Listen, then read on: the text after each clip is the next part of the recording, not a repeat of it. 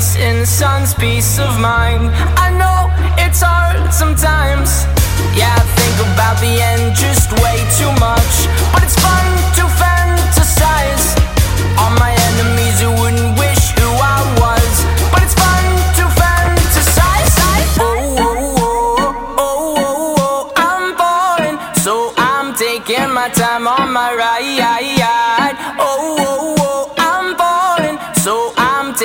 my time on my ride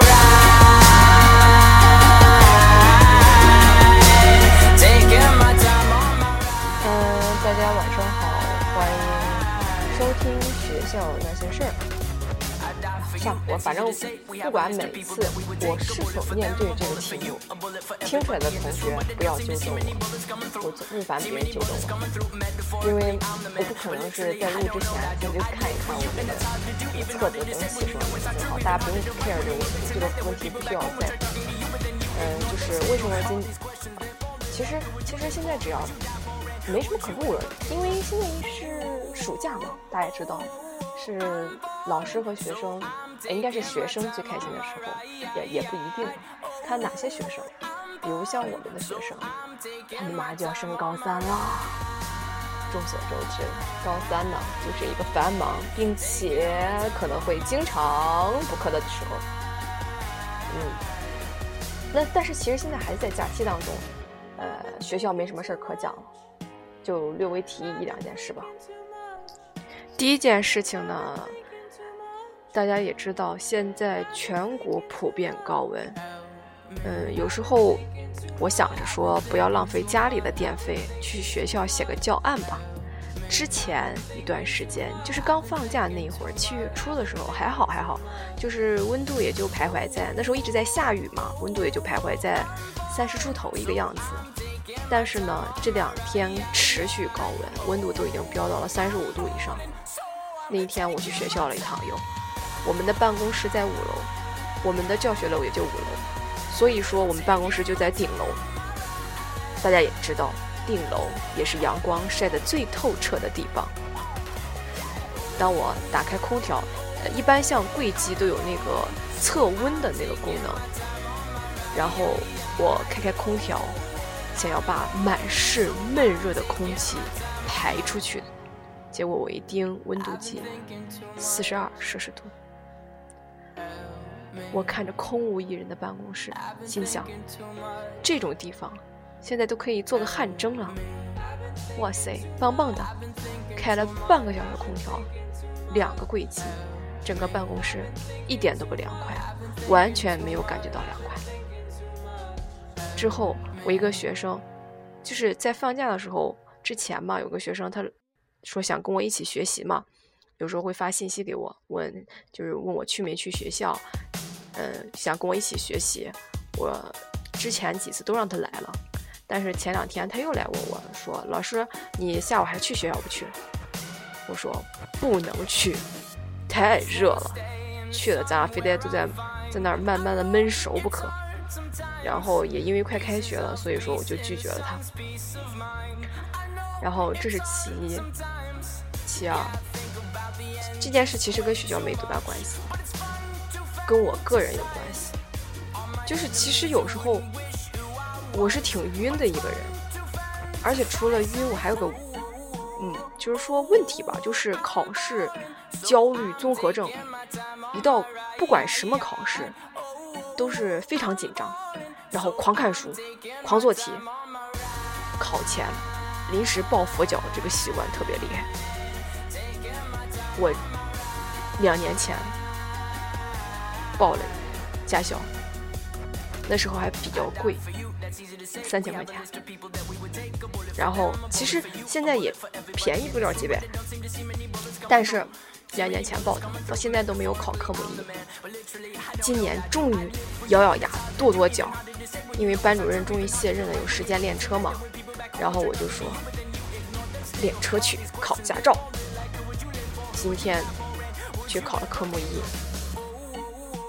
我先给大家讲一下之前发生的一件事，就是我自己自学的呃公共营养师三级，当时考点在郑州，不在我们本地，就是在省会嘛。我们不能在本地考，因为我们本地是个小城市，没有取得就是考试资格。我去郑州考试，然后没有带身份证。早上七点多，马上都要进考场考试了，我给我妈打电话叫醒。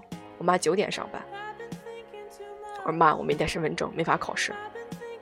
我说妈，你现在给赶快给我拍张照片吧，身份证，呃，身份证正反面给我拍过来。当时我妈对我特别无语。七八点钟，那时候其实已经离考试时间蛮近的，然后给我拍了身份证正反面，我又赶紧去找，七八点钟开门，就周末那会儿七八点钟开门，幸好考点是在一个学校外面，所以说，然后我就打印了身份证复印件，然后考试。今天考科目一，我已经提前五天预约了，我因为我们这个驾校换老板了。本来我是应该在市里的车管所考试，但是因为换老板了，他是县里开的驾校，所以说他们当包车三十块钱往返，把我们送到县里面去考科目一。我做了半个小时的小面包，到了考点，一掏身份证，发现我带错身份证了。这个身份证是上一周跟我一起参加活动的学生的身份证，然后当时我就觉得，啊，五雷轰顶。为什么我刚才要提我有考试焦虑症这件事呢？是因为我一紧张就容易忘这忘那。我头一天晚上为了不让自己紧张。我还特意提前把东西都准备好，但是呢，即便这样，还是拿错了身份证，因为我没有复查呀。就这么板脸的，带着别人的身份证，坐了半个小时的小面包，然后来到了考场。我问别人，其实我还心存侥幸，我说身份证复印件可以吗？人家说不行，因为要指纹验证，还有扫描身份证信息。当时我内心一个崩溃呀，我说：“那师傅怎么办？还能怎么办？回家拿呀！”当时的路上我面临崩溃，回去的路上我给我妈打电话求助。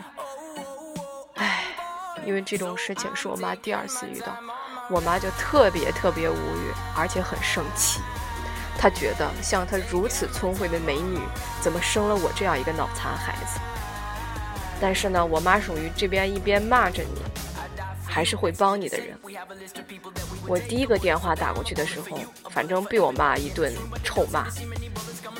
等我第二个电话再打过去的时候，我妈已经到家帮我拿了身份证。哎，又求助了我一个长辈开车把我送回驾校。那会儿已经十一点半了，我九点半从我。练车的驾校出发，到十一点半我才进入考场。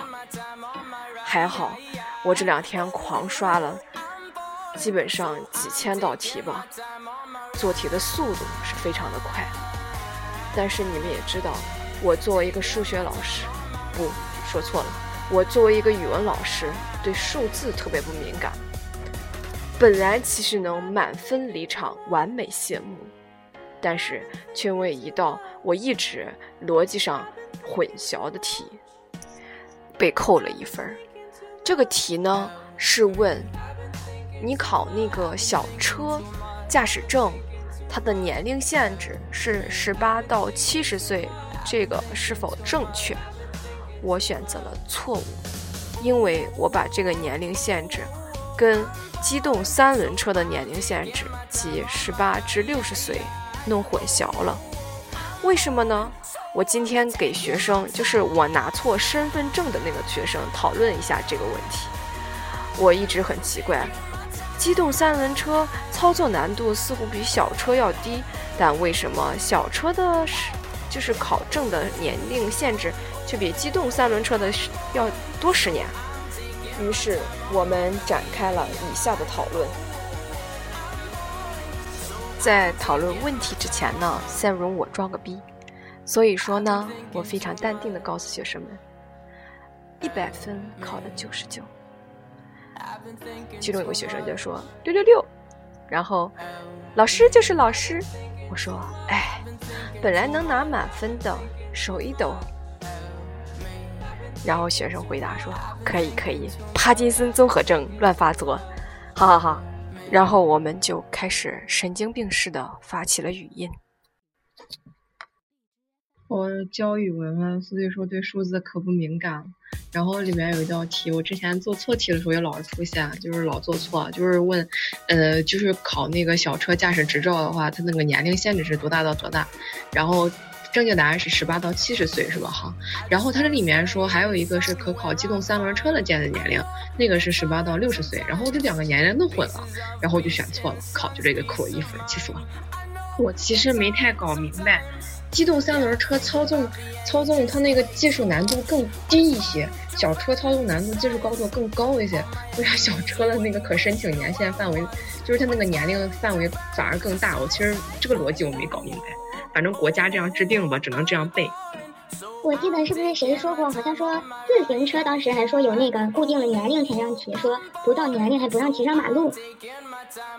估计就是因为那个，嗯，机动三轮车它那个危险性比较高嘛，因为就是它没有小汽车安全。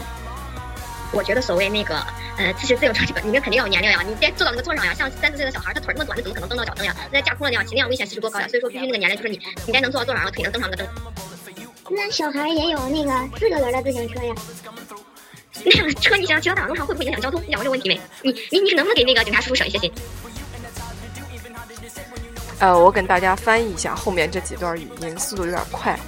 就是我的同学比我还奇葩，不是应该说我的学生比我还奇葩。他竟然说小朋友骑的还有四轮自行车呢，那为什么不能上路呢？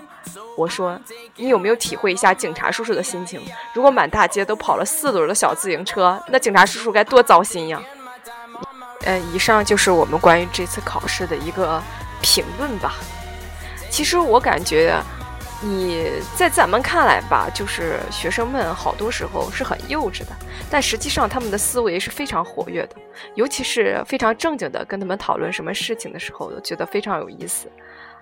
哎，我这个学生反正还教会我用了这个 QQ 聊天变声器啊，我觉得超好玩。虽然我原来也玩过，但是现在觉得它被穿插进了软件当中，然后顿时觉得微信没有变声器真的好不方便。我记得。这个微信早期的时候是可以加入外挂软件的，然后可以加入酷狗呀、酷狗音乐，然后还有是之前那个我说的那个变声软件。现在因为不停的升级升级，反而这个非常非常方便的这个呃没没有了。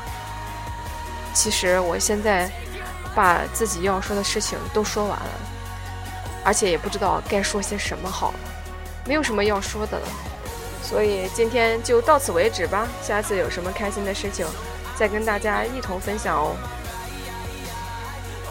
我觉得有必要，就是跟我的一些好朋友做一期吐槽妈妈们的这个这个，嗯，就是算是节目。哎呀，不行，跟你说，今天被我妈妈一骂，真是感觉啊内心万般委屈，但是却没办法发出来，就是属于你既被骂，但是你很幸福，你又。哎，没办法，毕竟自己犯的错，跪着也要听完妈妈的教诲。好了，那么今天就到这里，大家晚安。